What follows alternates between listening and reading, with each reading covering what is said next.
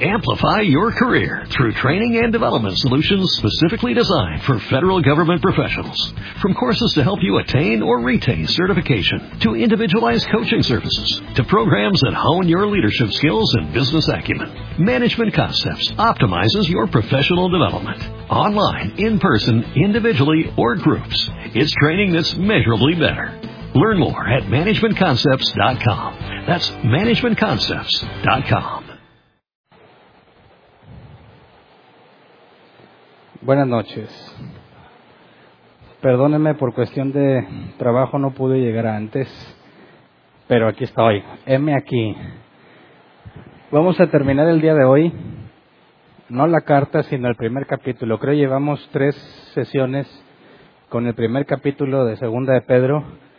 Quien dijo, es una carta chiquita, nos vamos a ir rápido, pues ya vieron que no, ¿verdad? Ya en el primer capítulo, esta va a ser la tercera sesión. Y el tema de hoy es muy importante, es uno de los temas eh, fundamentales para nosotros como cristianos bíblicos. Eh, lo que veremos al final de este capítulo. Vamos a 2 de Pedro 1.19 para ver el pasaje que vamos a usar como base. Pero en esta ocasión, leámoslo en la Reina Valera 60, que en este eh, caso lo traduce mejor. De hecho, ahorita vamos a hacer una comparación contra el NBI pero en la Reina Valera 60 dice, tenemos también la palabra profética más segura, a la cual hacéis bien en estar atentos como una antorcha que alumbra en lugar oscuro, hasta que el día esclarezca y el lucero de la mañana salga en vuestros corazones.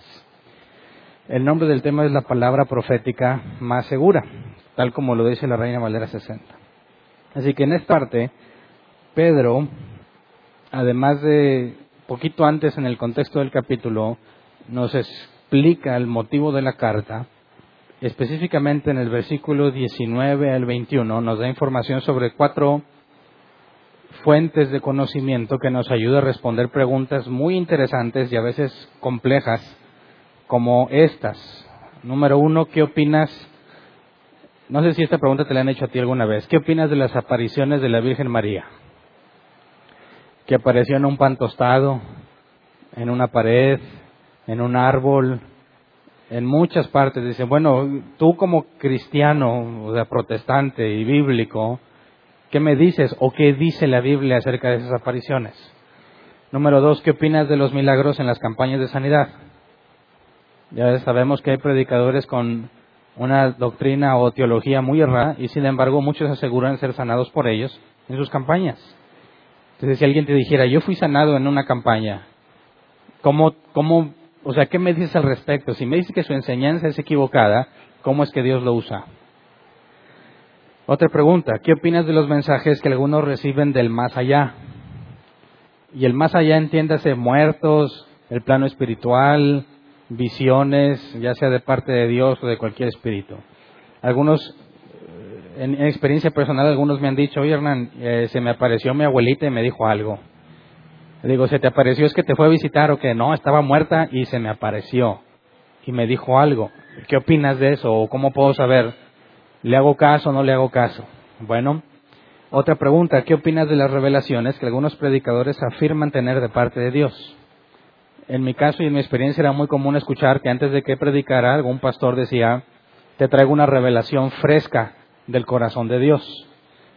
Es algo que era una revelación y al decir revelación implica que es nueva y que ha estado oculta y que si pones atención te la va a explicar. De hecho, algunos he escuchado que dicen, mira, ¿estás listo para recibirla? Y le hacen así. Y la gente, sí. No se oye, ¿estás listo para recibirla? Y sí. No, no estás listo. A ver, apláudele. Y ahí los tiene bien emocionados y haciendo un montón de actividades. Casi, casi dice, a ver, ¿quién gana, los niños o las niñas? O, o a ver qué lauda aplaude más fuerte. Y hacen mucho algarabía y movimiento y tratan de hacer ambiente para decirte lo que Dios les dijo. Y aseguran que esto en particular viene directo del corazón de Dios. Bueno, ¿qué demos acerca de esas revelaciones? Y por último, quisiera ver este tipo de preguntas también. ¿Qué dices de lo que sentí en mi cuerpo durante la administración? Uno dice, no, pues es que cuando oraron por mí sentí una corriente eléctrica. ¿Acaso no es Dios? Decir, oye, ¿por qué dices que, no sé, la doctrina está equivocada, pero cuando oraron por mí yo sentí algo? Bueno, ese tipo de experiencias, ya sea en cuanto a sanidad, en cuanto a corriente eléctrica, perder el conocimiento, visiones, etcétera. Bueno, ¿cómo las, cómo, ¿qué respondemos a estas personas? Si nosotros aseguramos ser bíblicos, pareciera, o algunos piensan que esto implica ser meramente intelectual y que este tipo de experiencias no tendrían sentido en la vida cristiana. Entonces, lo que Pedro nos dice al final del capítulo 1 nos da la información suficiente para poder contestar este tipo de preguntas o para resolverlas tú mismo, ¿verdad? Quizás tú seas uno de estos que preguntan, tú mismo lo experimentaste. Bueno, ¿cómo respondemos bíblicamente ante estas experiencias personales o por medio de terceros o apariciones o mensajes, etcétera? ¿Cómo podemos determinar si es correcto o no, es bíblico o no? Empecemos a analizar entonces. Vamos al versículo 12 y 15, ahí de segunda de Pedro 1. Para empezar a ver un poco del contexto, en el tema pasado estuvimos viendo sobre los inútiles e improductivos. El domingo lo vimos y esto es inmediatamente después de lo que vimos el domingo. Vamos a leer una nueva versión internacional, dice, por eso, por eso siempre les recordaré estas cosas, por más que las sepan y estén afianzados en la verdad que ahora tienen Además, considero que tengo la obligación de refrescarles la memoria mientras viva en esta habitación pasajera que es mi cuerpo, porque sé que dentro de poco tendré que abandonarlo, según me lo ha manifestado nuestro Señor Jesucristo. También me esforzaré con empeño para que aún después de mi partida ustedes puedan recordar estas cosas en todo tiempo. Así que Pedro nos está diciendo, bueno, nos deja ver, número uno, que a quien les escribió ya sabían estas cosas. Era algo que ya sabían y sin embargo se los quiere recordar, a pesar de que ya lo saben. Número dos, sabe que está a punto de morir. Y número tres, el objetivo de la carta es dejarles estas cosas escritas de manera que las recuerden siempre. Así que esta información no era nueva para ellos. Está diciendo que ya es algo que saben y que es necesario recordárselo a pesar de que ya lo saben. Ahora leamos del 16 al 19. Dice, cuando les dimos a conocer la venida de nuestro Señor Jesucristo en todo su poder, no estábamos siguiendo sutiles cuentos supersticiosos, sino dando testimonio de su grandeza, que vimos con nuestros propios ojos. Él recibió honor y gloria de parte de Dios el Padre cuando desde la majestuosa gloria se le dirigió aquella voz que dijo, Este es mi Hijo amado, estoy muy complacido con él. Nosotros mismos oímos esa voz que vino del cielo cuando estábamos con él en el Monte Santo. Esto ha venido a confirmarnos la palabra de los profetas, a la cual ustedes hacen bien en prestar atención, como a una lámpara que brilla en un lugar oscuro hasta que despunte el día y salga el lucero de la mañana en sus corazones. Bueno, en este bloque que acabamos de leer están los cuatro fuentes de conocimiento que les comentaba al principio, que van a ser una herramienta muy útil para detectar a los falsos maestros. Recordamos que la primera clase que vimos esto dijimos que el objetivo era instruir a los creyentes para defenderse de las falsas doctrinas, de los falsos maestros. Por eso saqué este, este tipo de ejemplos, de preguntas, porque necesitamos saber contestarlas y Pedro aquí nos da la información para contestarlas. Y este viene a ser un medio muy eficaz, bueno, un medio prácticamente infalible para detectar a los falsos maestros. Entonces, empecemos con el versículo 16. Cuando dice, cuando les dimos a conocer la venida de nuestro Señor Jesucristo con todo su poder, no estábamos siguiendo sutiles cuentos supersticiosos.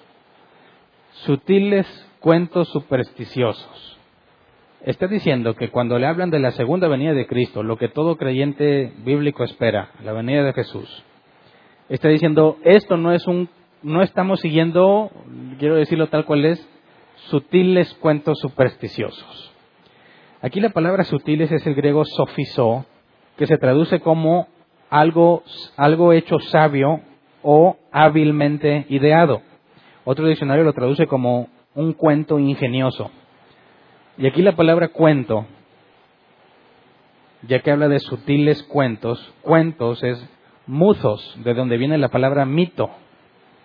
Y muthos se traduce como cuento, fábula o historia fantástica. Entonces Pedro dice que cuando enseñaban sobre la venida de Jesús no están haciendo o no están haciendo uso de estos cuentos hábilmente ideados o estos cuentos ingeniosos. Pedro defiende posiblemente de acusaciones acerca de su enseñanza. Cualquiera diría, hoy está muy maravilloso, muy así, muy maravilloso, no muy fantasioso esa idea. Dice Pedro, bueno, no, lo, no la estoy inventando. Y nos da un ejemplo de algo que él vivió, y ahorita lo leemos. Pero el primer punto es este. Pedro hace una separación entre los falsos maestros y estos cuentos supersticiosos o sutiles que cuentan y lo que ellos vivieron. Por ejemplo, te voy a dar un ejemplo de una de estos cuentos sutiles, supersticiosos. La palabra supersticiosos no está en el original, nada más es cuentos sutiles. Pero al hablar de cuento o como mito habla de algo fantasioso, por eso le puso supersticioso. Un ejemplo muy común que quizás muchos cristianos han oído, pero lo han oído en las iglesias y lo han oído en predicaciones, como yo lo escuché hace años y así me enseñaron, pero resulta que esta enseñanza que te voy a decir ahorita es un ejemplo claro de un cuento de estos ingeniosos. Por ejemplo, a mí me decían, mira, cuando llegaba la hora de pedir ofrendas, nos decían que había una revelación que Dios le había dado a uno de los apóstoles de ahí de las iglesias que les daba cobertura y se transmitió hacia abajo y hacia abajo de todas las iglesias hijas, hasta que nos llegó a nosotros donde yo estaba congregándome.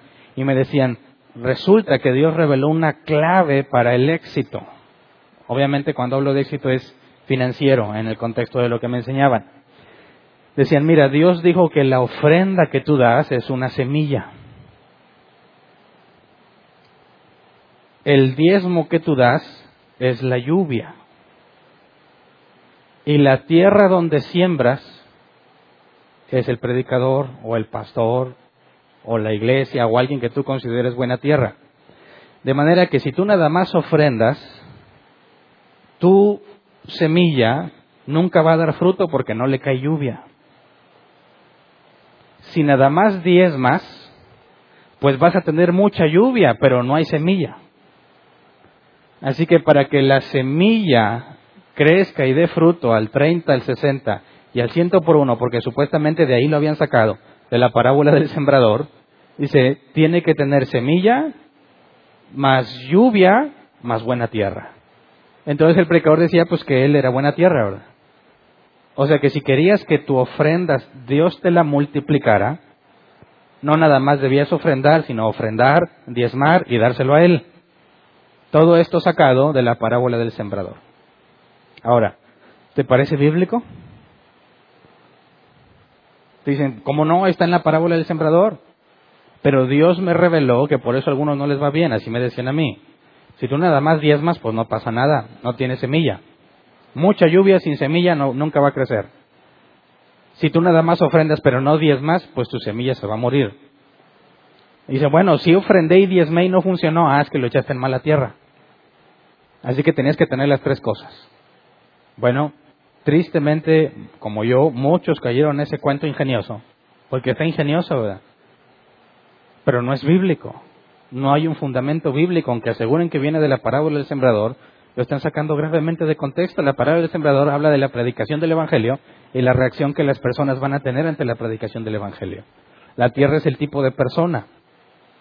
La buena tierra es aquel que es la persona que Dios ha preparado según su llamado.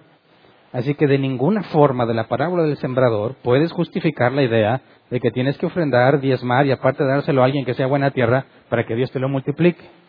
Es un cuento ingenioso solamente. Luego, ahí en el mismo versículo 16, Pedro dice, sino dando testimonio de su grandeza que vimos con nuestros propios ojos. Leamos hasta el 18. Porque Pedro hace un contraste entre estos cuentos y lo que él vivió. Dice, él recibió honor y gloria de parte de Dios el Padre cuando estaba, cuando, perdón, desde la majestuosa gloria se le dirigió aquella voz que dijo, este es mi Hijo amado, estoy muy complacido con él. Nosotros mismos oímos esa voz que vino del cielo cuando estábamos con él en el Monte Santo. Así que Pedro está diciendo, yo no lo inventé, yo lo vi. Hay una diferencia entre Dios me dijo o yo entendí y yo estuve allí. ¿Dónde o, de qué está hablando? Vamos a Mateo 17, eh, versículo 1 al 8. Mateo 17, del 1 al 8.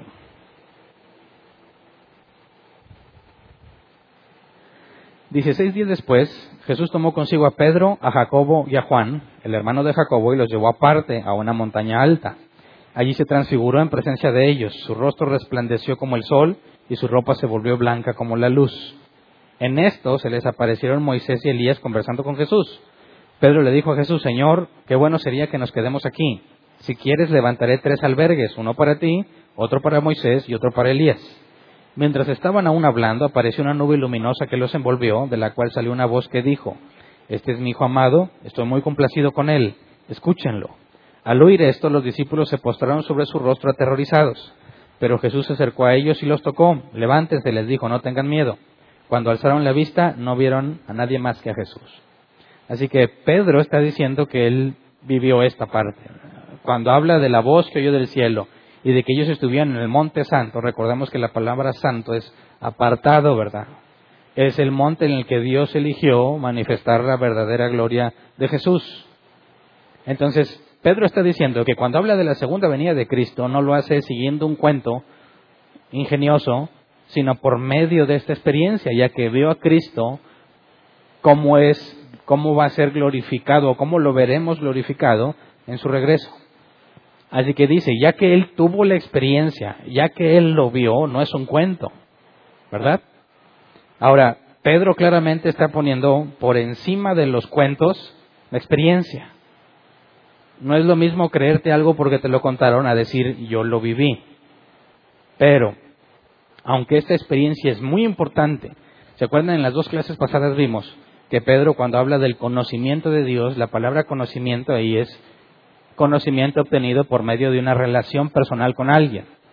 Así que decíamos que el conocimiento del griego eh, gnosis no es el mismo que cuando Pedro dice conocimiento de Dios, que es epignosis.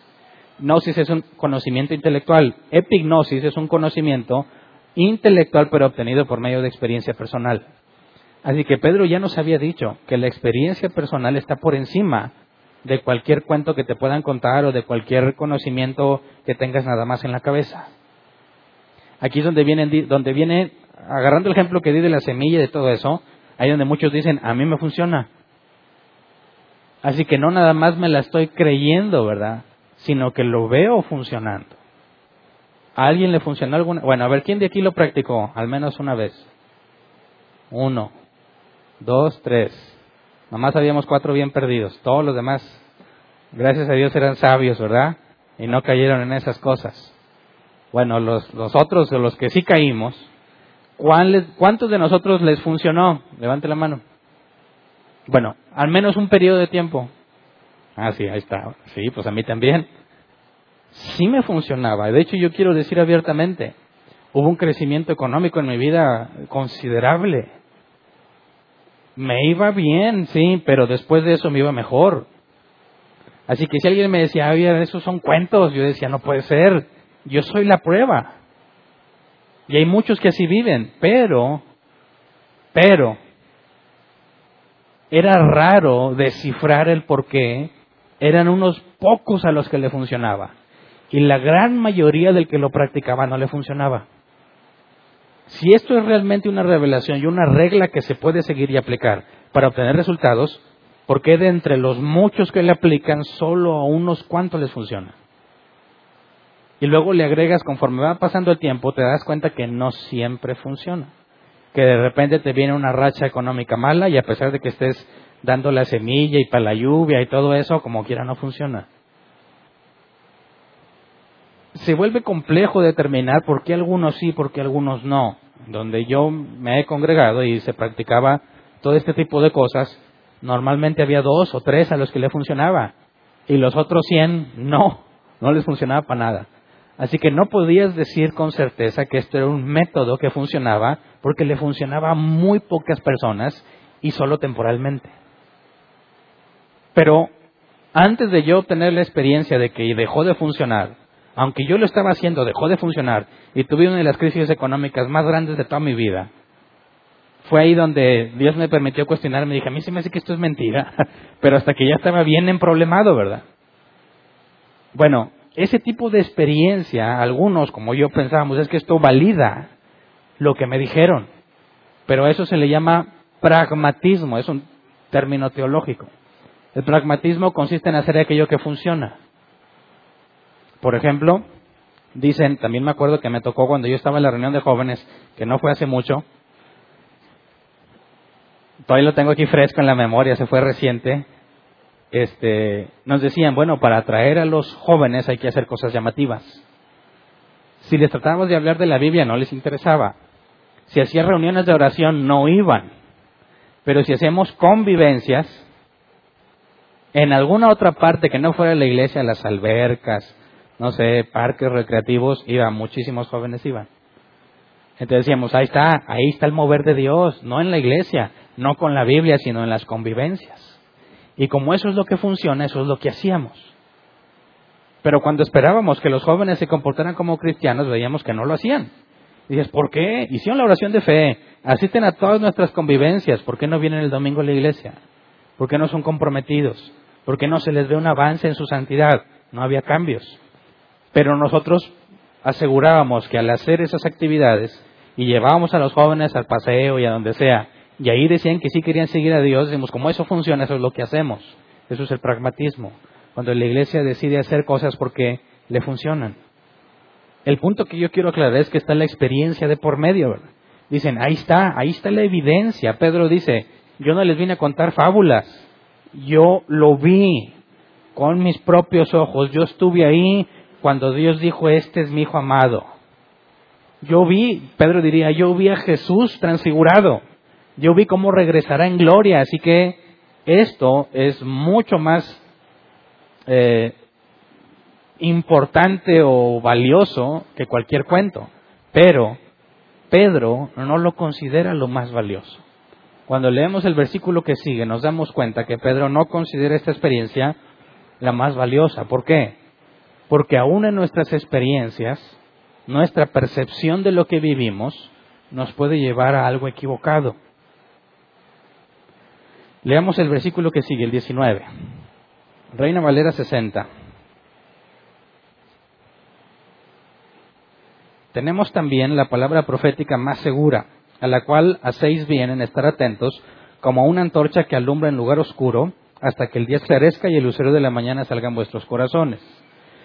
Leamos la nueva versión internacional. Dice, esto ha venido a confirmarnos la palabra de los profetas, a la cual ustedes hacen bien en prestar atención, como una lámpara que brilla en un lugar oscuro hasta que despunte el día y salga el lucero de la mañana en sus corazones.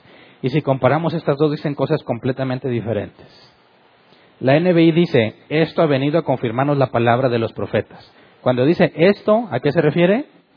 A lo que él vivió, ¿verdad? Su experiencia al presenciar la transfiguración de Cristo. Entonces, según la NBI, esa experiencia confirma la palabra, ¿verdad? La Reina Valera 60 dice, tenemos también la palabra profética más segura. Y no habla de confirmar nada, ¿verdad? Y cuando dice también, implica que está hablando de otra cosa, no de la misma. ¿Verdad? Tenemos también la palabra profética más segura. Es completamente distinto a decir, esto ha venido a confirmarnos la palabra de los profetas. Son cosas distintas. Y aquí me parece muy lamentable la traducción del NBI. Me parece muy lamentable porque este pensamiento de que tu experiencia confirma la palabra se ha propagado muchísimo en el cristianismo y es algo erróneo completamente. Por ejemplo, alguien, alguna vez cuando yo estaba en, bueno, todavía me invitan a un programa de radio los viernes a las dos, si quieres, ya hago mi comercial de una vez. Algunas veces que iba, iba con tiempo suficiente antes para escuchar programas previos y ver qué enseñaban, cosa que ya dejé de hacer porque no me trajo ninguna utilidad, pero escuché a algunos de los que estaban exponiendo en un programa que se dicen cristianos, decían, bueno, estaban habían traído un experto en maldiciones generacionales. ¿Alguien de aquí no sabe lo que es una maldición generacional? Levante su mano, nomás para explicarlo. Uno, dos, tres, bueno. Qué bendición que no sepan qué es. La maldición generacional de la que hablan los cristianos normalmente en nuestro contexto, o sea, en nuestra cultura, dice que si tú tuviste una abuelita que era hechicera, tú vas a pagar por lo que hizo.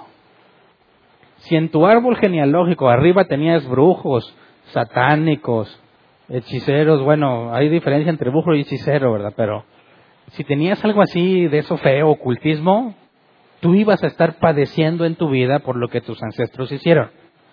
Así que alguien tuvo esta revelación que le dijo, hey, Cristo ya pagó por todas nuestras, nuestros pecados y nuestras heridas y rompió toda maldición.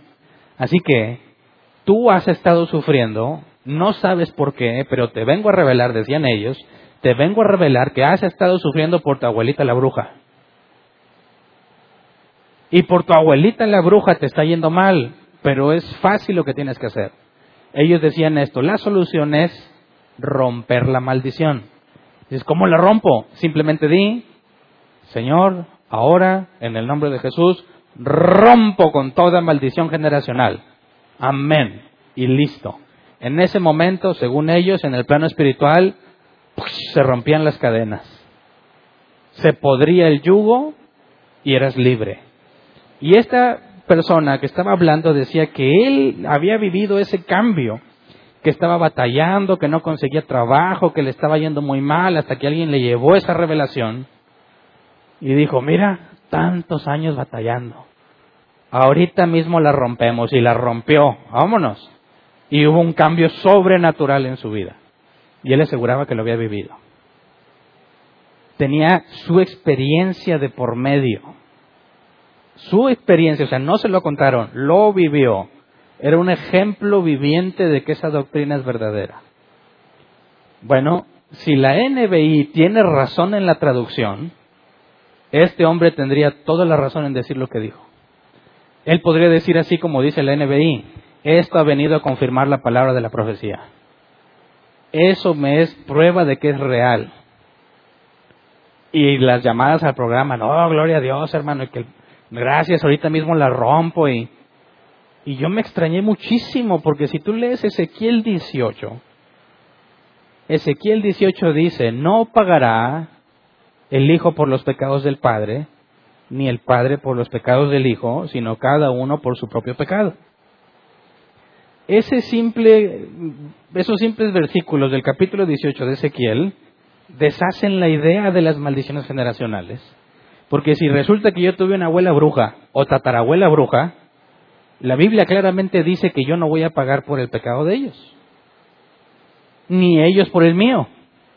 Por ahí unos más locos que decían, no, es que tú estás sufriendo porque alguno de tus descendientes va a ser brujo. Y dices, o sea, vengo pagando los de atrás y también pago por adelantado los que siguen. Pero todo se deshace con una simple oración. Bueno, resulta que si esa experiencia confirma lo que le dijeron, tiene un serio problema con Ezequiel 18, que dice que el Padre ni el Hijo pagarán por los pecados de ellos. Cada uno por su propio pecado. Entonces, ¿Es cierto que tu experiencia confirma la palabra de Dios? No siempre. Es más, si tú considerabas que las maldiciones generacionales eran palabra de Dios, tratarías de aplicar este pasaje y de usarlo como evidencia. Pero cuando tienes otro pasaje que te contradice, ya no puedes decir que estás confirmando la palabra. No es cierto. Por eso la NBI está mal. Quisiera que analizáramos la Reina Valera 60 con detalle. Cuando nos habla de la palabra profética más segura, la palabra que se traduce como más segura, es bebaios, que se traduce como firme o seguro. El diccionario Helps traduce esta palabra así, suficientemente sólido para caminar sobre eso, o se puede confiar totalmente en eso. Así que Pedro está diciendo, cuando la Reina Valera 60 nos traduce como la más segura, nos dice que es suficientemente sólida para confiar plenamente en eso. Ahora, cuando dice que también tenemos, ¿verdad? También tenemos, la palabra también es el griego kai, que, que significa así o igualmente o también. Cuando dice también tenemos, la palabra profética más segura, al decir también demuestra que la palabra profética más segura es algo que se agrega a lo que está diciendo y no algo que se complementa con lo que dijo. Así que cuando habla de que también tenemos la palabra sólida, firme, confiable, la más segura, cuando dice que también la NBI comete un error grave el decir, esta os sirve para confirmar cosa que ni siquiera está en el original. Lo que Pedro está diciendo es que al, usar como más segura a esta palabra profética y al agregar el también, está haciendo una comparación entre lo que acaba de decir y esta palabra profética. La palabra profética a la cual Pedro Pedro refiere es la escritura. Todas las profecías de las cuales mencionó Jesús, todo lo que se ha escrito, no nada más en el Antiguo Testamento. Ay, muchas gracias. Cuando habla de la palabra profética, tiene que ver con la escritura, la cual Jesús dijo que ni una sola tilde pasaría. Cuando Jesús habló con los saduceos que decían que no había resurrección, dijo, mucho erráis porque ignoráis las escrituras. Lo dije así porque me lo sé en la Reina Valera 60, en la NB y no me acuerdo cómo va. Pero entonces, lo que el original dice realmente es que la palabra profética es más segura que la experiencia que tuvo Pedro. Ah, en este tipo de pasajes tenemos una frase célebre de Martín Lutero que dice, cualquier enseñanza que no se encuadre con las escrituras debe ser desechada, aunque haga llover milagros todos los días. ¿Habías escuchado? Cualquier enseñanza que no se encuadre con las escrituras debe ser desechada, aunque haga llover milagros todos los días. Aquí Martín Lutero está concluyendo en base a lo que la Biblia dice, lo que Pedro está diciendo es más confiable la escritura que la experiencia. Debes someter tu experiencia a lo que dice la escritura porque es más confiable. Entonces aquí va una jerarquía. Los cuentos ingeniosos, la experiencia, que está más, es más valiosa, más importante que los cuentos, y luego arriba de la experiencia tienes la escritura. Así que tendremos o tenemos que someter nuestra experiencia a la escritura. Y el ejemplo de las maldiciones generacionales es un ejemplo que cabe como anillo al dedo. Tu experiencia no está confirmando nada, no conoces la escritura. Y si tú pensabas que las maldiciones generacionales son enseñadas cuando dice, visitaré la maldad de los padres sobre los hijos hasta la tercera cuarta generación de los que me aborrecen, que es un pasaje que tratan de usar como evidencia de las maldiciones generacionales, la palabra visitar se traduce como señalar señalaré la maldad de sus hijos hasta la tercera, cuarta generación de los que me aborrecen. Ahora consideramos ese pasaje con el otro que dice, por ejemplo, Santiago, que Dios al que ama disciplina y corrige a todo el que recibe por hijo. Romanos 1 dice, por cuanto no quisieron tomar en cuenta a Dios, los entregó a sus propios razonamientos. Así a, quien Dios le señala su maldad y lo trae a juicio, es al que ama. Al que no ama, lo deja hacer lo que quiera. Así que si desde, eh, si no me equivoco, es Éxodo, visitaré la maldad de los padres sobre los hijos, no habla propiamente de maldecirlos, sino de mostrarles amor señalándoles sus maldades. ¿Me explico? Ahora agrégale Ezequiel 18, que el hijo no pagará por los pecados del padre ni el padre por el de los hijos, no hay ningún sustento para las maldiciones generacionales. Así que esa experiencia que él dice que vivió asombrosa y sobrenatural es falso. No está confirmado nada en la escritura porque lo que él asegura que esa escritura no es correcto. Regresemos a las preguntas. A ver, ¿qué pasa si te aparece tu abuelita y te da un misterio o te predice el futuro? ¿Qué dice la Biblia al respecto? ¿Le creemos o no le creemos? ¿Mm? Es más, otra. Dios me dio un sueño y en ese sueño tuve visiones. ¿Las crees o no las crees? ¿Qué opinas? Milagros en las campañas de sanidad. Revelaciones de los supuestos siervos de Dios, como la de la semilla y el, diezmo como la lluvia y ese tipo de cosas. ¿Cómo ves? Te voy a poner un ejemplo que he puesto hace tiempo, que creo que también queda aquí. Personas que se sienten completamente seguras de que Dios les dijo algo. Una señora cansada de su matrimonio, conoce a un hombre más joven, más guapo, más adinerado, y le echa el ojo a la señora. La señora cansada de su marido actual, pues ve en este nuevo hombre una esperanza para una vida mejor. Pero esta mujer se considera cristiana. Así que como buena cristiana, quiere dirección sobre su problema, sobre su encrucijada. Se queda con el viejo hombre o con el nuevo. Y va con su pastor y le dice, ¿qué hago? Pues pregúntele a Dios. Cuando llegues a tu casa, toma la Biblia, cierra los ojos y dile, Señor, muéstrame cuál es tu voluntad. Luego abre la Biblia, pone el dedo y ahí donde cae el dedo es lo que Dios te quiere decir. La señora va a su casa, se sienta, Señor, toma su Biblia cerrada así hacia arriba. Eso ya no te funciona en un celular, si es digital no te funciona ese método, tiene que ser así físico, ¿verdad?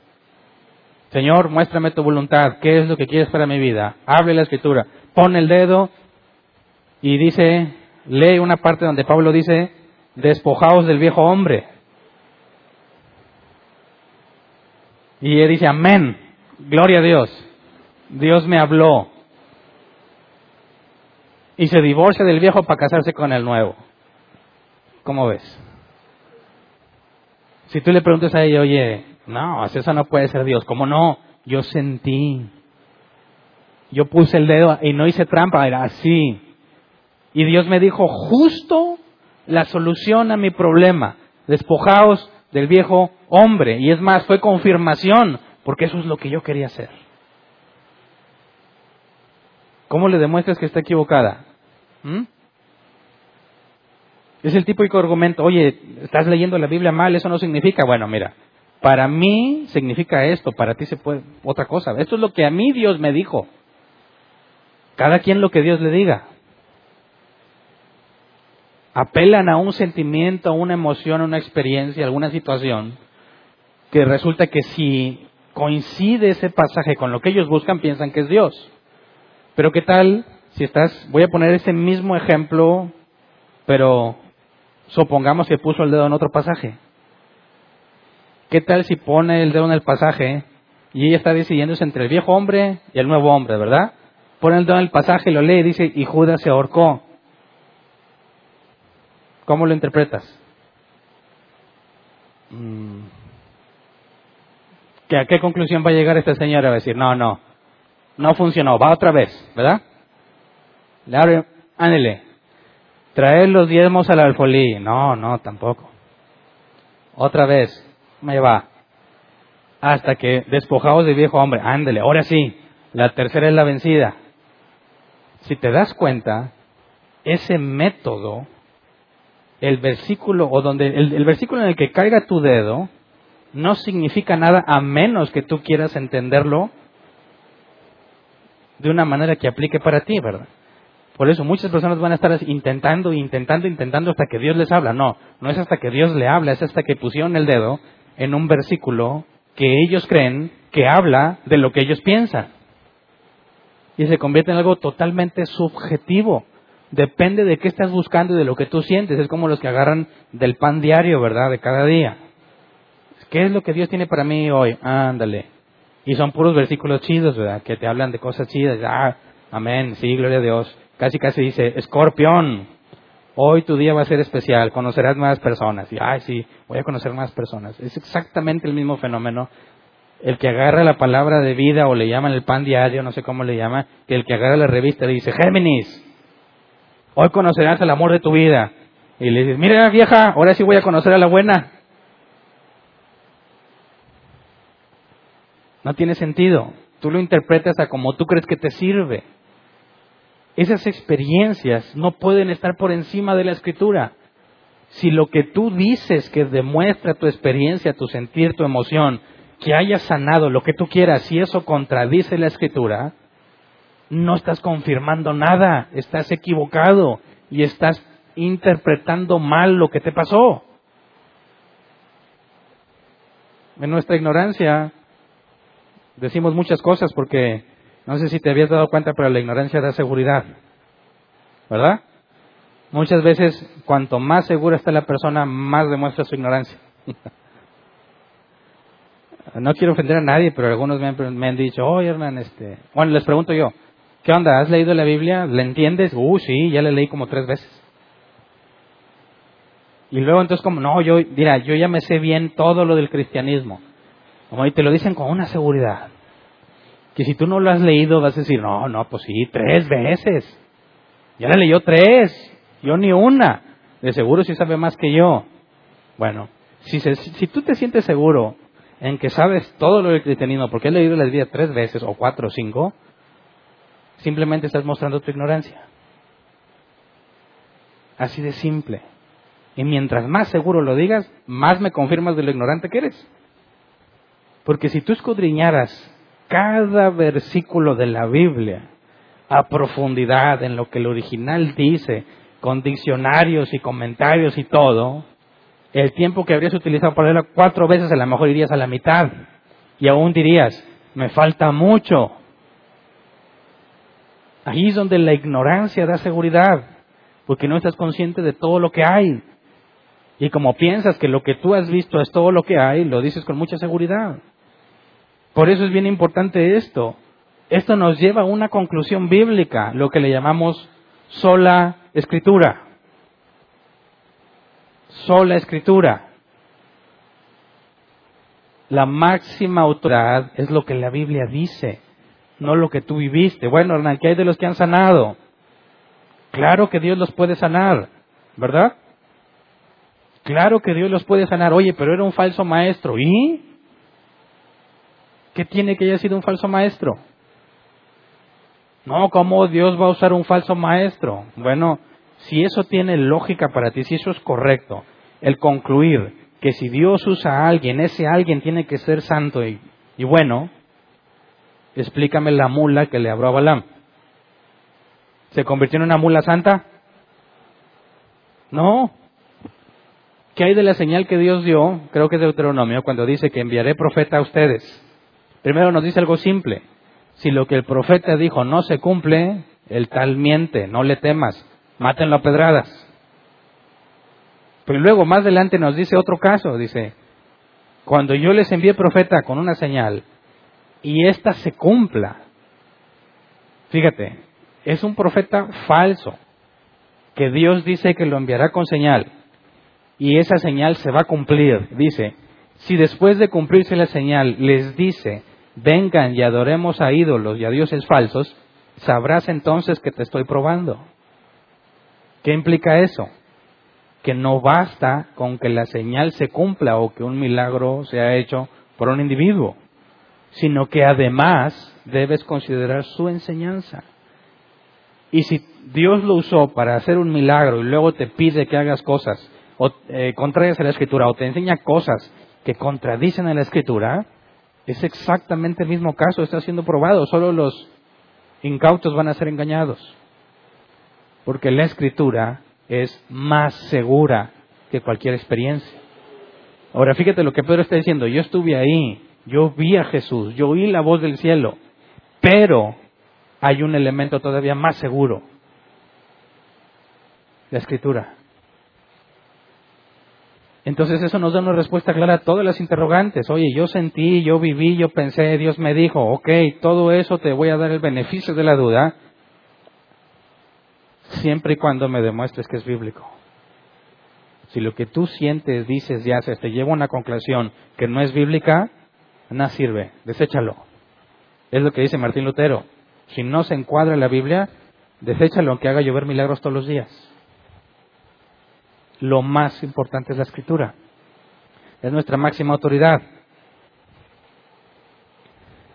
Luego sigamos eh, leyendo para ver el cuarto caso.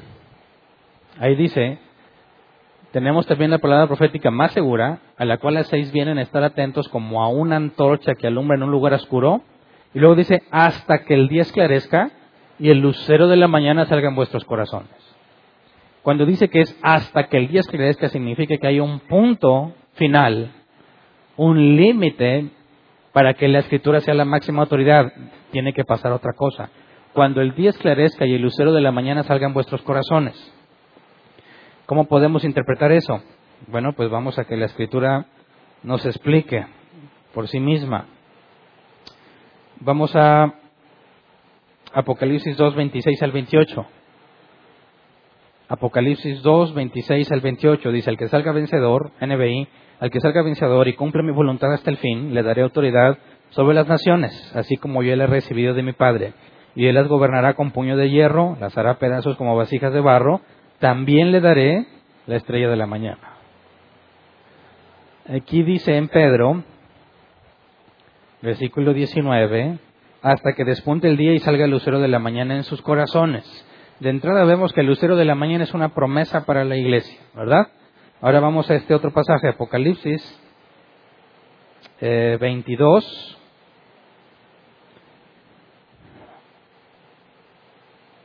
Eh, Dieciséis, Apocalipsis 22, 16. Yo, Jesús, he enviado a mi ángel para darles eh, a ustedes testimonio de esas cosas que consideran a las iglesias. Yo soy la raíz y la descendencia de David, la brillante estrella de la mañana. Así que, si nos regresamos a Pedro, cuando nos habla en el versículo 19, hasta que el día esclarezca y el lucero de la mañana salga en vuestros corazones. El lucero de la mañana, según Apocalipsis, es una promesa a la iglesia y, según Jesús, es el mismo Jesús. ¿Hasta qué momento se va a cumplir esto de que el día esclarezca, deje de haber tinieblas y la estrella de la mañana salga en vuestros corazones? Ahora, ¿qué significa que en vuestros corazones? Es muy fácil concluir, si quitamos la palabra vuestros corazones, tendremos hasta que el día esclarezca y el lucero de la mañana salga hasta ahí por la propia escritura en Apocalipsis y vamos a leer también esta, primera de Corintios 13, 12. Dice, ahora vemos de manera indirecta y velada, como en un espejo, pero entonces veremos cara a cara. Ahora conozco de manera imperfecta, pero entonces conoceré tal y como soy conocido. Aquí Pablo habla del día en que estemos cara a cara con Cristo. El día en que seamos transformados a un cuerpo glorificado, como dice la Biblia. En ese día veremos cara a cara, conoceremos bien, ahora vemos de manera indirecta. La Reina Valdera 60 dice, ahora vemos por espejo, oscuramente, más veremos cara a cara. Pablo dice que el día en que nos encontremos con Cristo, dejaremos de ver como en oscuridad, veremos cara a cara. Y la promesa de la iglesia es la estrella de la mañana. Jesús se identifica como la estrella de la mañana hasta qué momento va a haber algo, una revelación o una fuente de conocimiento mayor a la escritura. Hasta el día en que resucitemos, cuando estemos cara a cara con Jesús. Ahora tenemos la escritura y es lo más valioso y lo mayor en jerarquía que tenemos como fuente de conocimiento. Pero cuando estemos con Jesús cara a cara, no vas a requerir la escritura ya, lo vas a conocer tal cual es. Así que según Pedro tenemos estas cuatro fuentes, ¿verdad? Cuentos ingeniosos, experiencia personal, la escritura y en última instancia el cuerpo glorificado cuando estemos cara a cara con Jesús. Pero cuando dice que en vuestros corazones, regresándonos a 1 Pedro 19, resulta complejo entender a qué se refiere que en vuestros corazones. Luego vamos al versículo 20. Dice, porque nunca la profecía fue traída, perdón, entendiendo primero esto, que ninguna profecía de la escritura es de interpretación privada. Versículo 21, porque nunca la profecía fue traída por voluntad humana, sino que los santos hombres de Dios hablaron siendo inspirados por el Espíritu Santo. Bueno, en el versículo 19, cuando dice que salga la luz de la mañana en vuestros corazones, y luego viene un punto y coma, y luego dice, entendiendo primero esto, coma, que ninguna profecía de la escritura es de interpretación privada, tendríamos que recordar que en el griego antiguo no hay puntos, ni comas, ni puntos y comas, ¿verdad? Y que en el griego antiguo no está separado por versículos. Es muy útil tener la separación por versículos, pero a veces genera mucho conflicto, porque pensamos que entre un versículo a otro o de un capítulo a otro hay un cambio de tema, cuando en el original no necesariamente está cambiando el tema. Y cuando dice en vuestros corazones, como dice el versículo 19, el lucero de la mañana salga en vuestros corazones, en vuestros corazones puede ser parte del versículo que sigue. De hecho, encontré varios comentaristas y gente mucho más, con mucho más conocimiento que yo en el griego, que dicen y aseguran que el versículo 20 no debería empezar en, entendiendo primero esto, sino en vuestros corazones. De manera que diría, y la estrella de la mañana salga coma en vuestros corazones entendiendo primero esto, ninguna profecía es de interpretación privada. Porque el hablar de la estrella de la mañana y, la, y que se acabe la oscuridad no tiene nada que ver con los corazones. No hay nada en la escritura que relacione los corazones con la estrella de la mañana y el eh, que se acabe la oscuridad o que se manifieste el día. De manera que no habría ningún problema en entender en vuestros corazones como parte del versículo que sigue, ya que el original no tiene comas ni signos de puntuación ni los versículos. Así que la forma clara de entender entonces es que está hablando propiamente de esa manifestación que tendremos. La Biblia leímos en Apocalipsis, bueno, no en Apocalipsis, en el curso de Apocalipsis vimos los pasajes que dicen que cuando Cristo se manifieste también nosotros nos manifestaremos con Él. Y cuando este cuerpo mortal sea revestido de inmortalidad, seremos llamados verdaderos hijos de Dios. Seremos llamados hermanos de Cristo. Va a haber un vínculo profundo entre nosotros y Cristo que va a ser innecesario el tener que leer la escritura para conocer a Dios porque ahora lo vas a conocer tal cual es. Así que por eso podemos decir con certeza que el cuarto tipo de conocimiento es el que obtendremos cuando resucitemos. Y luego dice el versículo 20, bueno, en vuestros corazones, entendiendo primero esto, que ninguna profecía de la escritura es de interpretación privada, porque nunca la profecía fue traída por voluntad humana, sino que los santos hombres de Dios hablaron siendo inspirados por el Espíritu Santo, nos lleva también a una conclusión muy interesante. Hay dos posibles interpretaciones de este pasaje sin, sin despegarnos de lo que la Biblia dice, sobre todo sin, su, sin despegarnos del contexto. Cuando dice que ninguna profecía de la Escritura surge de la interpretación particular de nadie, esto puede implicar que no se trata de que la interpretes como tú quieras, ¿verdad? Porque no proviene de ti, cuando dice que proviene de Dios, o sea, no ha tenido origen en la voluntad humana, sino que los profetas hablaron de parte de Dios, impulsados por el Espíritu Santo, nos dice que tú no la puedes interpretar como tú quieras porque tú no eres el autor, es Dios el autor. Y cuando Dios lo escribe, hay un propósito en lo que Él escribió.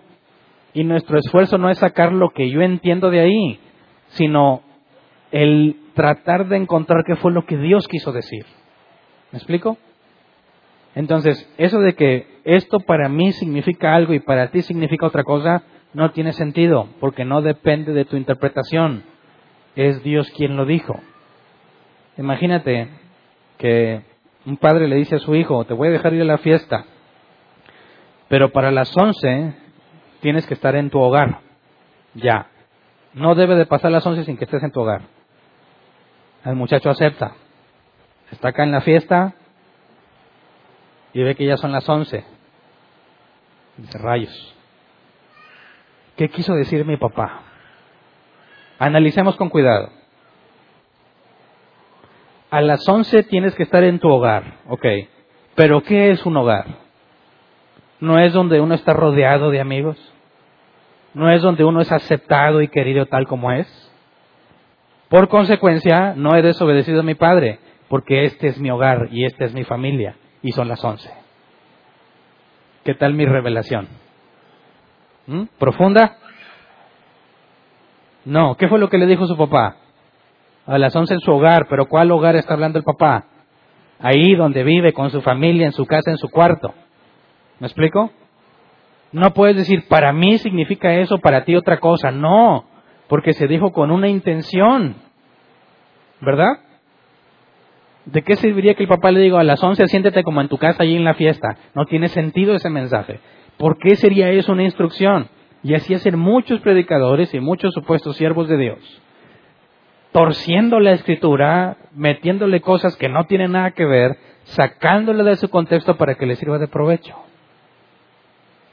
La profecía de Dios, la escritura, no surge de la interpretación particular de nadie, porque no tiene origen en la voluntad humana, sino que los profetas hablaron de parte de Dios. Cuando dice impulsados por el Espíritu Santo, la palabra impulsados es el griego feró, que se traduce como llevar, mover o cargar. Es decir, Dios movió a estos hombres a escribir, pero ¿cómo le hizo? Hace meses, o quizás ya año, un año más o menos, cuando estábamos analizando los evangelios, creo. Les dije, bueno, cuando Dios inspiró a Pablo, a Pedro a escribir sus cartas, ¿cómo le hizo? ¿Les dictó? ¿Qué opinas? Yo me acuerdo que en ese día muchos dijeron, sí, sí, no, pues sí les dictó. Y yo les pregunté, bueno, entonces cuando dice, salúdenme a las de la familia de Onesíforo, Dios se lo dictó. Dijo, a ver, Pablo, mándale un saludo allá a los de la casa de... Este". Y luego también ponle, mirad con cuál letra grande les escribo. ¿También se lo dictó Dios? ¿Mm? Uno más difícil. Creo que es un salvo que dice, eh, ¿cómo? Ya no me acuerdo exactamente cómo lo dice, pero el salmista desea que Dios estrelle ¿Cómo dice? Bienaventurado el que estrella a los hijos de sus enemigos contra las peñas.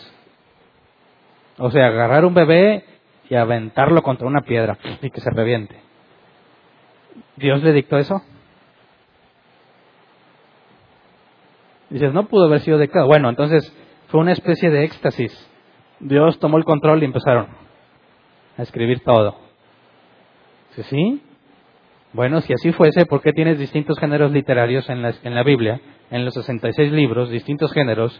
Y es más, esos géneros concuerdan con la época.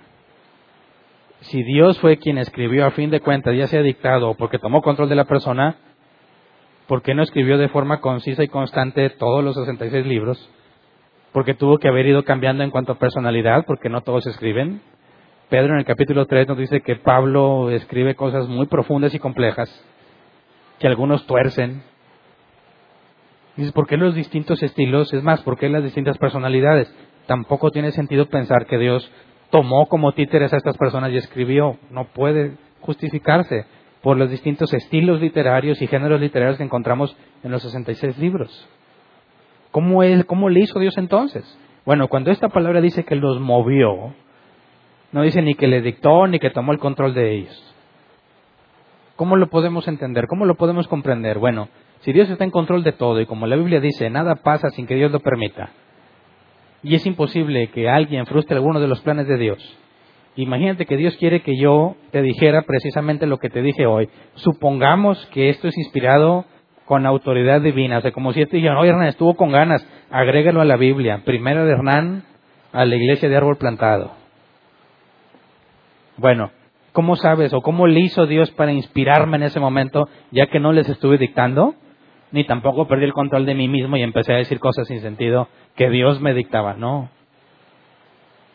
Entendiendo el poder de Dios, si Él quiere que yo te diga eso en este momento, no podría decir simplemente que me lo enseñó, porque lo que te digo en este momento, te he dicho cosas de mi experiencia personal de hace 15 años, 10 años, que si yo no hubiera vivido lo que viví hace tantos años, no te podría explicar muchas cosas que te explico hoy.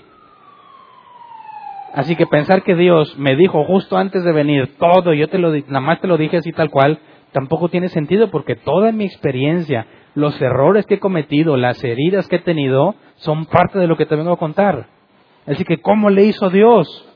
Pues precisamente en su omnisciencia y en su omnipotencia, me ha hecho vivir un sinfín de cosas y experimentar distintas cosas que poco a poco van formando una personalidad y un carácter para que hoy te venga a decir lo que Dios quiso que te dijera. Él me vino moviendo todo este tiempo para que esto se presente. Él movió a Pablo y lo dejó naufragar, que lo apedrearan, que pasara necesidad, que estuviera encarcelado, latigueado, azotado con vara.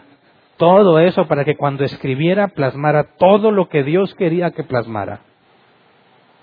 Usando su personalidad, usando sus experiencias, usando el estilo literario que no nada más él sabía, porque sus cartas no, normalmente no les escribía él, alguien se las escribía. Cuando dice que fueron movidos por Dios, entendemos que Dios preparó a las personas completamente para que pudieran escribir lo que escribieron. Y esa, esa palabra es la que es nuestra máxima autoridad. Y si Dios la inspiró y si Dios la movió, no le puedes poner el significado que tú quieras. ¿Me explico? Hay que encontrar lo que Dios quiso decir. ¿Qué es lo que Dios quiso transmitir a través de todo lo que este hombre, Pedro, había vivido, había visto, había conocido? En su contexto, en las palabras que realmente escribió, para poder decir, entre todo lo que hemos analizado, esto es lo que podemos entender de la escritura. No una revelación que Dios me dijo, Hernán, diles que tú eres la buena tierra, la ofrenda es la semilla y el diezmo es la lluvia. Es absurdo. Así que la interpretación que creo yo que podemos entender en esta es una de dos. La siguiente es también simple cuando dice, ninguna profecía de la escritura es de interpretación privada, porque nunca la profecía fue traída por voluntad humana, sino que los santos hombres de Dios hablaron siendo inspirados por el Espíritu Santo, podemos concluir que los santos o los si los santos hombres de Dios lo que escribieron no es lo que ellos pensaban o su propia interpretación, sino lo que Dios les dijo. Así de simple. Las dos son válidas.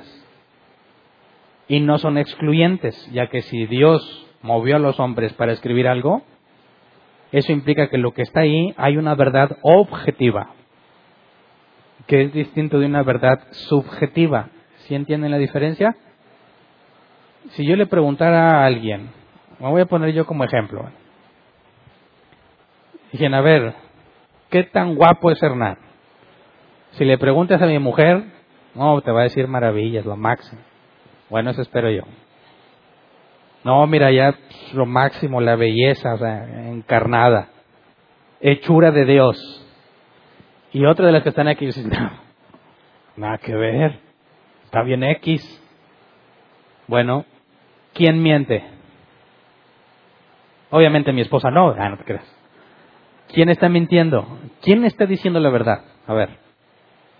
Y si otra dice, pues más o menos. Bueno, a ver, ¿cómo, cómo encontramos quién tiene la verdad? Quién está mintiendo. Dice, es imposible porque es completamente subjetivo. Depende de la persona, ¿verdad? Siempre hay un roto para un descosido. Según el sapo, la pedrada. Dios los hace y ellos se juntan.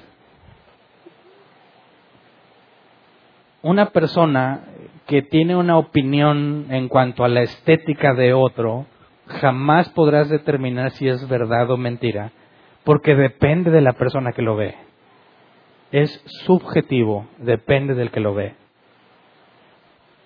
Pero si yo te pregunto, ¿eres hombre o eres mujer? Y ves a un pelado fornido, machín, barbudo, pelo en pecho, lomo plateado, como dicen, ¿no Y dice, yo me identifico como una niña de 10 años. ¿Está diciendo la verdad o miente? ¿Ah? Porque hay muchos que se confunden dicen, ah, a ver, está difícil.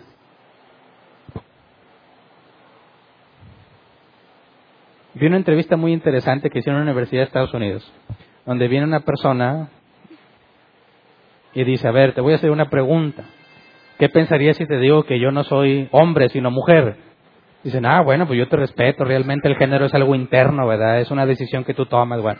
Ok, ¿qué me dirías si además de ser mujer, porque él estaba chaparrito el que hacía la entrevista, mido dos metros diez? Y se quedaba.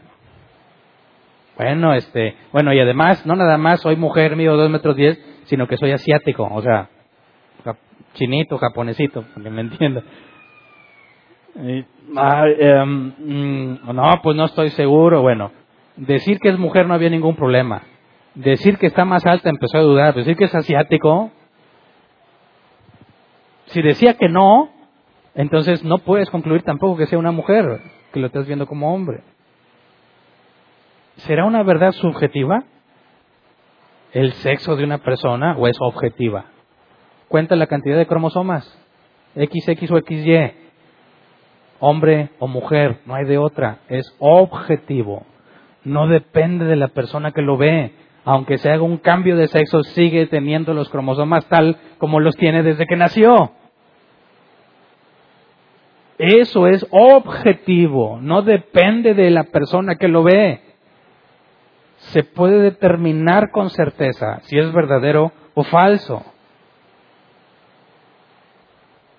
Lamentablemente, con la escritura, muchos pretenden volverla subjetiva. Depende de ti, depende de cómo lo interpretes, depende de lo que Dios te dijo. Claro que no. Si fue originada en la voluntad de Dios y Dios movía a estos hombres, hay un solo significado, hay un solo propósito en lo que escribió y nuestra tarea es tratar de encontrarlo y ser fieles a lo que Dios dijo. Aunque te corra electricidad por el cuerpo, tengas una vida sobrenatural, hayas roto las maldiciones generacionales, lo que tú quieras. Todas esas experiencias y vivencias, si no se apegan a la escritura, deben de ser desechadas. Son falsas. Te equivocaste. ¿Verdad? Por eso tenemos la palabra profética más segura. Cuando dices más segura es porque es lo más confiable que tenemos. Así que espero que veas que es muy fácil determinar un falso maestro, ¿verdad? Primero, determina qué fuente de conocimiento te está dando. Cuando te está predicando y te dice de una revelación de Dios y te salen con cosas así como ay, Dios me dijo que pues hoy que hoy traigas a ofrendar en múltiplos de dos.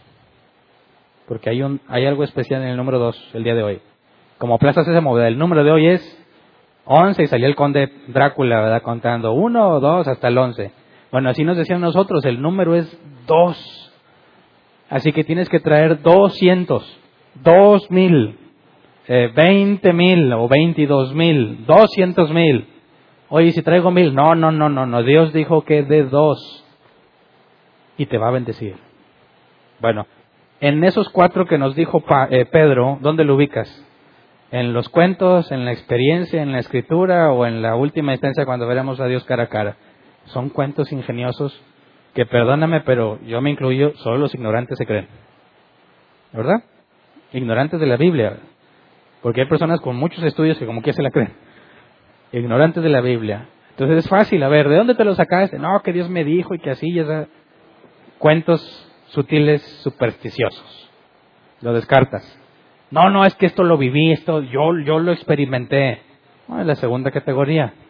Pongamos la escritura a tu experiencia. Veamos, ¿concuerda, no? Falso maestro. La escritura está por encima de la experiencia. Ahora, si alguien te dice, aquí está, esto es bíblico y te lo demuestra, entonces lo felicitas por permanecer fiel a las escrituras. ¿Me explico? El cuarto nadie tiene acceso ahorita, ¿verdad? ese no, no nos sirve ahorita, lo experimentaremos todos, en el mejor de los casos, cuando estemos allá. Digo, no dudo de mí, ¿quién sabe usted? cuando estemos allá lo tendremos, pero mientras llega ese día, solo tenemos la escritura como máxima autoridad. Seamos fieles a eso, como ve. Vamos a ponernos de pie, vamos a orar.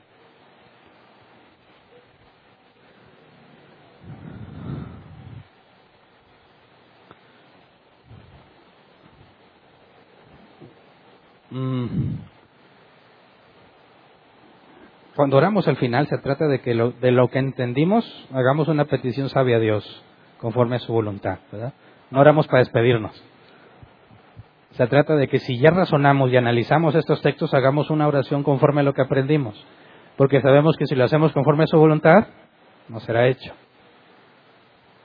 Así que a mí me parece que lo que debemos de pedir es ese conocimiento de Dios del cual habla Pedro no meramente intelectual, sino experiencial. Las dos cosas. No solo experiencia, no solo conocimiento, sino junto. Un conocimiento que se obtiene mediante la experiencia personal. Con eso, según Pedro, no caeremos, permaneceremos fieles. Pero ya vimos que requiere esfuerzo de nuestra parte si le vamos a pedir a Dios este conocimiento junto con la experiencia, quiero que estés consciente que implica una responsabilidad tuya y mía, ¿verdad?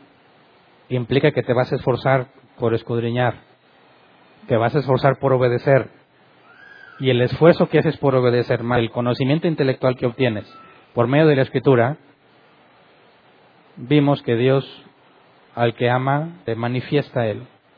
Y ahí es donde se junta lo que necesitamos. Así que depende de que Él quiera manifestarse a nosotros y depende de que tú te esfuerces. Así que no quiero que lo veas como algo mágico. Señor, danos más conocimiento de ti. No te va a caer así de repente. Tienes que ponerte a estudiar. Tienes que tratar de poner en práctica lo que estudias. Esa es la parte que nos corresponde. Y si hacemos eso, confiamos en que Él es fiel. Y Él hará, la parte que nosotros no podamos hacer. Que se manifieste a nosotros. Así que vamos a orar, Señor. En medio de cualquier necesidad que podamos tener, física, en cuanto a sanidad, en cuanto a economía, quizás necesitamos dinero, quizás necesitamos, no sé, que nos quites problemas de nuestras vidas, pero no queremos pedirte eso. Hay algo más importante aún, a pesar de todo eso. Queremos pedirte que nos des conocimiento del que habla Pedro, uno que se obtiene por medio de una experiencia personal contigo. Queremos que la fuente de nuestro conocimiento y de nuestro aprendizaje sea tu escritura. Y tu palabra dice claramente que nadie puede discernir lo que el Espíritu dice, a menos que tenga el Espíritu Santo, porque se ha de discernir con el Espíritu. Señor, que las escrituras no estén cerradas para nosotros. Abre nuestro entendimiento, ilumina nuestras mentes, nuestros corazones, para poder comprender lo que tú estás diciendo a través de tu escritura. Enséñanos a discernir con claridad los cuentos ingeniosos, las experiencias que no se ajustan a la escritura, por medio del conocimiento que nos das de tu escritura y de tu persona, de quién eres. Y podamos vivir en comunión continua contigo para que sea fácil detectar al que está errado, no para acusar o para señalar, sino para poder instruir y corregir según nos des la oportunidad. No queremos sentirnos como personas que saben ver lo malo, sino aquellos que porque saben ver lo malo, actúan haciendo lo bueno. No queremos simplemente jactarnos de que podemos detectar falsa doctrina. No, queremos vivir la doctrina correcta, no nada más saberla, queremos vivirla. Y que otros puedan ver en nuestras vidas, en nuestro comportamiento, la sana doctrina que nos has dado. Por eso no te pedimos que simplemente inundes nuestro cerebro de conocimiento, sino que nos llenes de las experiencias que nos hagan entender el conocimiento de lo que sabemos de tu palabra lo podamos aplicar. Y la Biblia dice que tú pones el querer como el hacer. Que los problemas de salud y económicos sean siempre algo secundario porque confiamos en ti. Porque tú has dicho, Señor, que tú suples todas las cosas. Que todo lo podemos, sea que tengamos en abundancia o en escasez, todo lo podemos en ti. Tú has dicho que el obrero tiene derecho a su salario. Que solo los paganos se preocupan por qué han de comer, dónde han de vivir o qué han de vestir por eso no queremos pedirte por esas cosas vanas, que sabemos que en ti podemos confiar, en que tendremos lo necesario, pero queremos pedirte lo valioso, lo que no se puede obtener de ninguna otra forma, sino solo por medio de ti. Muéstrate a nosotros, Señor, revélate a nosotros, manifiéstate a nosotros. Queremos conocerte cada vez más para nuestro propio beneficio y para el de nuestros hermanos, para poder edificar a la eh, congregación eficientemente en el conocimiento de tu palabra. Para que el que nos oiga hablar, si es oveja tuya, reconozca tu voz en nosotros, para que tus ovejas, Señor, sean alimentadas por medio de tu palabra. Si te manifiestas a nosotros, Señor, sabremos que todo lo que hagamos será para tu gloria. Queremos ser movidos y llenos por tu Espíritu Santo, en el sentido de que nos encontremos haciendo tu voluntad, conscientes, Señor, de que nos has dado la gracia, la capacidad y, como dice tu escritura, todas las cosas para la vida piadosa, Señor. En ti confiamos y estamos agradecidos, sabiendo en que si pedimos conforme a tu voluntad, nos será hecho. Y esto es lo que hemos visto claramente escrito para nosotros, algo que tú deseas que tengamos. Así que, Señor, conforme a tu palabra, confiamos en que nos vas a instruir según tu misericordia. De antemano, gracias, Señor. Amén. Pueden sentarse. Pasamos a la sección de preguntas. Si tienes una pregunta, levanta tu mano, obviamente relativa al tema, y la contestamos. Te sugiero que si tienes una pregunta y te da vergüenza decirla, pues aguántate la vergüenza y dilo por el bien de todos. Normalmente una duda de una persona con una mente completamente distinta a la de nosotros puede llevarnos a aprender, aunque para mí no era una duda, ¿verdad? Y no hay preguntas tontas, lo digo porque ya me han dicho varias es que mi pregunta es muy tonta. No, no hay preguntas tontas. Tonto es el que se queda con la duda, ¿verdad? el que quiera preguntar algo, levante la mano, aquí hay una pregunta. Buenas noches. Buenas, buenas noches. Buenas noches. Eh, quería preguntar, este, bueno, ya, ya aprendimos lo que Pablo, lo que Pedro, perdón, este, nos habla acerca del conocimiento y, y lo que vertías acerca de las fábulas y todo esto, ¿verdad? Eh, con respecto a, a, las, a los puntos que decías de acerca de, de lo que siente uno, de que vi esto, de que tuve un sueño, ¿cómo interpretar Joel? Gloria a Dios. Joel capítulo 2, versículo 28. Eh, ¿Qué interpretación darle? O sea... ¿Podrías leer el pasaje, por favor? Dice, y después de esto derramaré mi espíritu sobre toda carne y profetizarán vuestros hijos y vuestras hijas. Vuestros ancianos soñarán sueños y vuestros jóvenes verán visiones. Y también sobre los siervos y sobre las siervas derramaré mi espíritu en aquellos días. Bueno, el hecho de que tú tengas un sueño y crees que Dios te dijo algo, no queda simplemente invalidado por ser un sueño, ¿no? Vemos que Faraón tuvo sueños, eh, ah, Nabucodonosor tuvo un sueño. Me acuerdo que Pablo dijo que había visto en visión de noche que un varón macedonio le pedía que fuera. no se trata de descartar el sueño por ser sueño o por ser visión, sino filtrarlo por medio de la escritura si no hay contradicción en cuanto a la escritura dice, bueno, vas a tratar de llevarlo a cabo, pero el hecho de que no contradiga no significa que haya sido Dios todavía, sino hasta su cumplimiento. Si se cumplió y no había contradicción bíblica, podrás concluir de forma correcta de que fue Dios quien te lo dijo. En sí, bueno, todas estas situaciones como lo de los milagros y todo esto, como decías, bueno, ¿quién pide que se haga milagro? ¿Quién pide que haya sanidad? O sea, todo esto va a suceder. Este, ya sería no dependiendo tanto de quien viene, sino de confirmarlo con la, lo de la escritura, ¿verdad? Exactamente. Lo que el, bueno, fue el tema que se tocó. Sí, la experiencia va sujeta a la escritura, es decir, si yo sentí algo y ese algo me lleva a una conclusión acerca de Dios, pero esa conclusión es incorrecta, entonces dudo de mi interpretación de lo que viví, ¿verdad?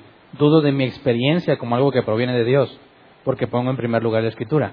Pero si lo que yo viví está en armonía con lo que la Biblia dice, gloria a Dios, fuiste usado por Él. Sí, no, estuvo muy claro la enseñanza. Bueno, también me recuerda acerca de aquella mujer que declaraba a, Pablo, ¿verdad? Hijo de Dios, ¿verdad? Este, y como Pablo pues la reprende, ¿verdad? Después de que lo hartó. O sea, el, el grave, el, peligro que nos encontramos con a veces este es muy engañoso, es muy hay cosas muy engañosas que no que si no trasladamos a la escritura pues por la falta del discernimiento, ¿verdad?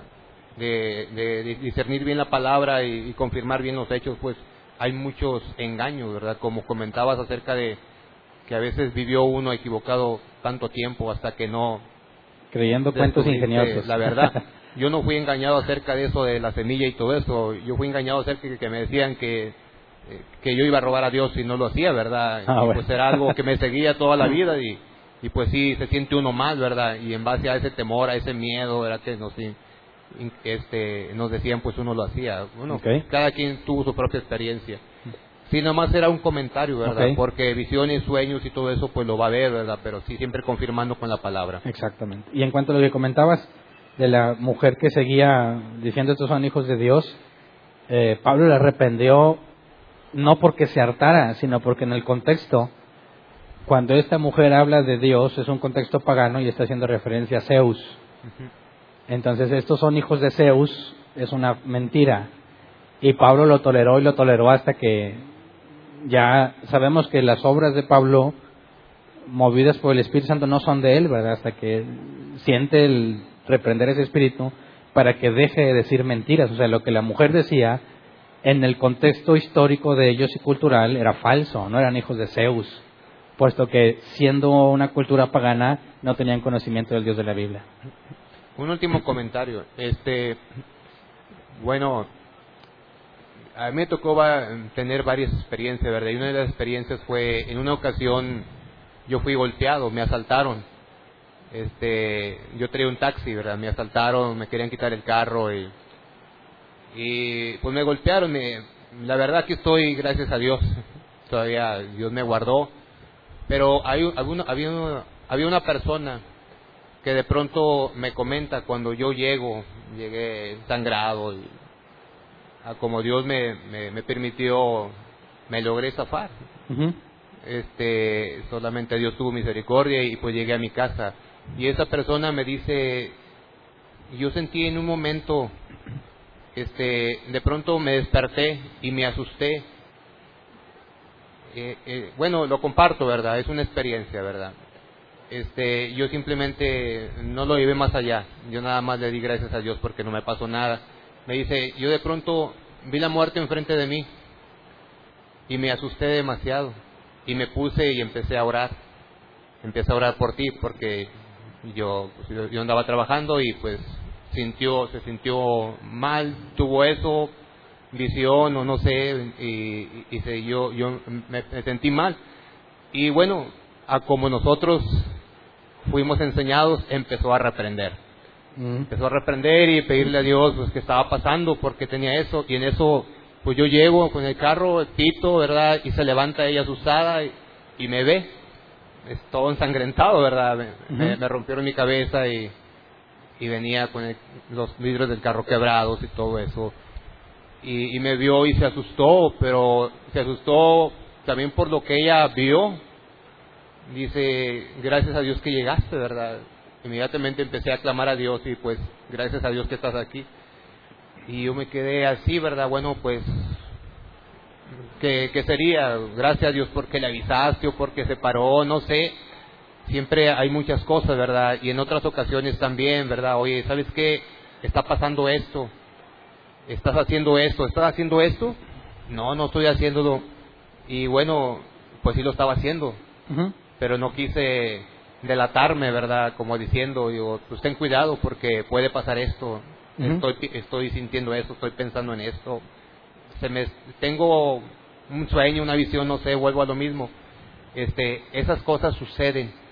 Pero bueno, qué, qué bueno que siempre confirmar con la escritura, inmediatamente uno de la escritura y, pues todas esas cosas, la realidad no las estoy inventando, me pasaron.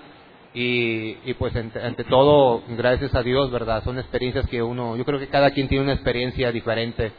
Y yo quise hacer el comentario de esto, de que hay muchas cosas que nos suceden, y en lo particular he vivido ciertas cosas así. y digo, bueno, Señor, pues no sé, no sé qué, qué tendrás, ¿verdad? Yo voy a seguir y voy a seguir eso, ya hace tiempo que me pasó y pues gracias a Dios aquí sigo. ¿Qué propósito habrá? No lo sé. Este, pero lo que sí he vivido ese tipo de experiencias, también el hecho de los milagros y todo eso. Y pues, como lo dice, ¿verdad? Tampoco fui muy fanático, ¿verdad? De creer exactamente todo. Siempre había cierto, eh, este, bueno, duda, como dices ahorita, ¿verdad?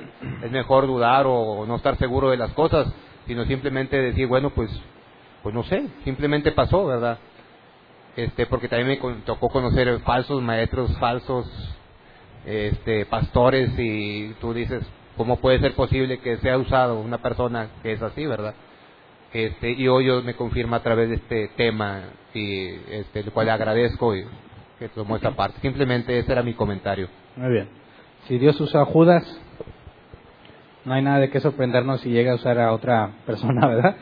Judas hizo milagros y todo ese tipo y eso no significa que Judas haya sido un siervo de Dios. Gracias por compartir lo que dice. No somos sensacionistas. Obviamente Dios, según su voluntad, puede hacer ese tipo de cosas, pero también la Biblia dice que probemos a todo espíritu, ¿verdad? Entonces, no se trata de creerle a una persona porque una vez tuvo razón o porque Dios la usó una vez, sino es algo que siempre debemos hacer con cualquiera que pretenda decirnos algo de parte de Dios. ¿Hay otra pregunta ya? Buenas noches. Buenas noches. Con respecto a nuestros hermanos católicos, ya ves Ujú. que es muy común las cuestiones marianas. Eh, obviamente hay unas sumamente, bueno, desde mi perspectiva algo ridículas, lo quieres ver donde no, Sin embargo, este fenómeno, hay ciertos lugares donde hay cierta evidencia que se presentó. He visto muchas posturas desde muy extremistas diciendo, garantizando que es Satanás, hay otras un poquito más prudentes. Desde tu perspectiva, ¿cuál sería una, una posición prudente en, en el sentido de decir, sabes que, oye, pues no tengo suficiente evidencia como para juzgarlo, yo me baso en la Biblia y no hay evidencia? ¿Tú, cómo, lo, cómo lo verías para, Ok. digo, tomar una posición prudente al respecto? Sí, bueno. Eh, tendríamos que examinarlo con, con detalle, ¿verdad? Pero habría que hacer distintas, o, de separar distintas situaciones en lo que sucede. Por ejemplo, hay quienes dicen que en el pan tostado salió la Virgen o Jesús, ¿verdad? Y dices, bueno, eso es una mancha y hay un fenómeno, ¿verdad? Que cada quien ve cosas en las manchas como quiera. Como cuando volteas a ver la nube, ¿verdad? Dicen, ah, ahí está Cristo. Bueno, depende. Es totalmente subjetivo. Eso tiene que ser descartado. Número dos, si dice alguien, no, es que si hay a- evidencia que manifiesta que se pareció la Virgen María, por así decir, o Jesús. Bueno, si lo analizamos un poco, ¿cuál es el estereotipo de Jesús o de la Virgen María para determinar que realmente se les apareció? No, pues vi una mujer eh, vestida como la Virgen, como la Virgen. ¿De dónde te sacaste que sí se vestía? O sea, no hay un fundamento para saber que la vestimenta con la que la retratan es realmente una vestimenta que porta. Un número uno. Incluso cuando Jesús, no, es que es Jesús. ¿Y cómo lo viste? No, pues el pelo largo, ojos azules. No. Todos esos estereotipos no tienen un fundamento. Y si tuviste una imagen con un estereotipo de esos, pues tampoco le puedes dar seriedad, ¿verdad? No, no habría una razón. Número tres, supongamos que sí viene vestido según la época y que hay forma de verificarlo. Bueno, habría que analizar el contexto teológico que ellos tienen. Nuestros amigos católicos le llaman a María corredentora. Y es antibíblico. La Biblia dice que hay un solo mediador entre Dios y los hombres. No hay corredentores en la Escritura. Y si ellos aseguran que se le aparece y le da un mensaje desde esa posición de autoridad, pues lo descartamos bíblicamente hablando, porque la Biblia en ningún momento habla de alguien más como corredentor en cuanto a la obra de expiación del pecado, ¿verdad? Entonces, hay muchísimos argumentos que tomarle para determinar si lo que pasó realmente eh, es quien claman ser, o sea, la Virgen o Jesús o un apóstol, lo que sea. Sería muy complejo y difícil de verificar que el apóstol Pablo o quien sea se les haya parecido, porque no hay fotos, no hay nada de eso que te lleve a un punto objetivo donde se pueda determinar. Ok. Gracias. ¿Alguien más? Nadie más. Muy bien. ¿Aquí hay otra?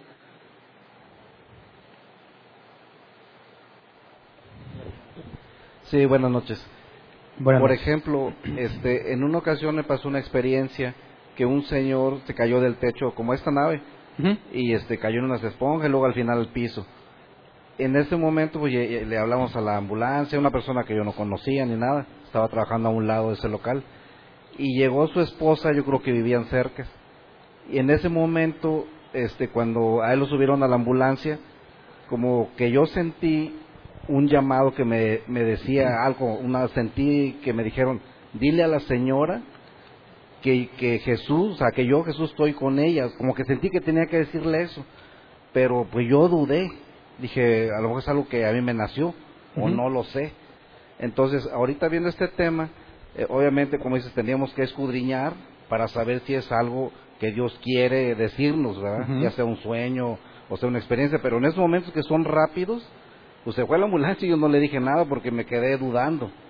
Y dije, no, pues, ¿cómo le voy a decir la señora? A lo mejor lo toma mal y, y no sé, iba muy asustada, pero sentí como que ese llamado y me quedé dudando. Esa es mi, mi duda, o sea, ahí ten- tenía que haber actuado O sea, inmediatamente. ¿habrá sido o no habrá sido? Sería Ajá, pregunta. exacto. Bueno, ahí lo puedes ver de distintas perspectivas. Número uno, eh, si la mujer es creyente, genuina, y Dios te pide que tú le digas algo, eh, yo, sale una pregunta directa, bueno, ¿por qué tú y no se lo dice directamente a ella? Número uno. Número dos, si no es creyente, ¿Jesús está con ella según la Biblia? No. Número tres, si realmente Dios se lo quería decir, era la intención de Dios que se lo dijeras. Y la Biblia dice que nadie puede frustrar los planes de Dios. Si era su intención y tú lo frustraste porque no le dijiste y Dios se quedó con las ganas de que lo dijeras, bueno, eso diría que Dios ya no es Dios, ¿verdad? Porque si él realmente quería que esta mujer lo supiera, te hubiera movido a hacerlo y no hubiera quedado sujeto a tu decisión de si quieres o no. Ah.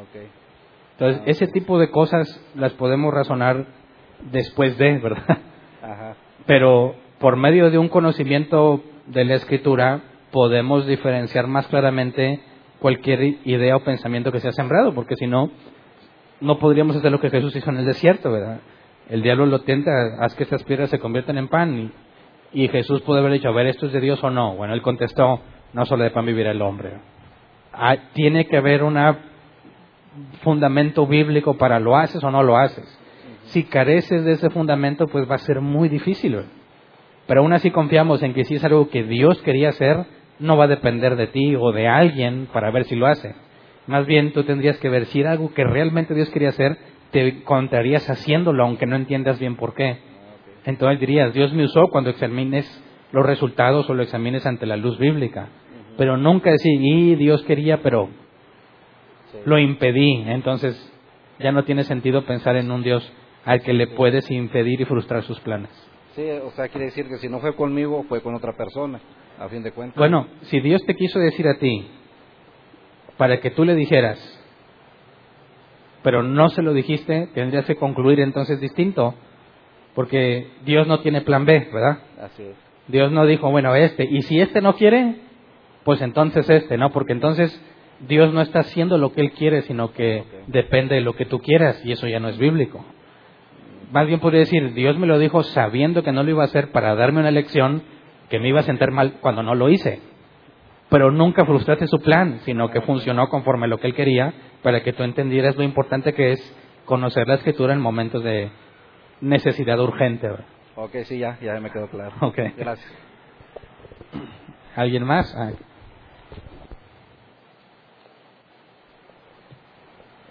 Sí, bueno, no, esto me, me lleva a recordar algo, ¿verdad? Este, muchas veces se nos predicó este, esto de que vamos a hablar a la gente porque mucha gente está muriéndose en Cristo y, y mucha gente, muchas almas se están perdiendo y este, pues impulsándonos, ¿verdad?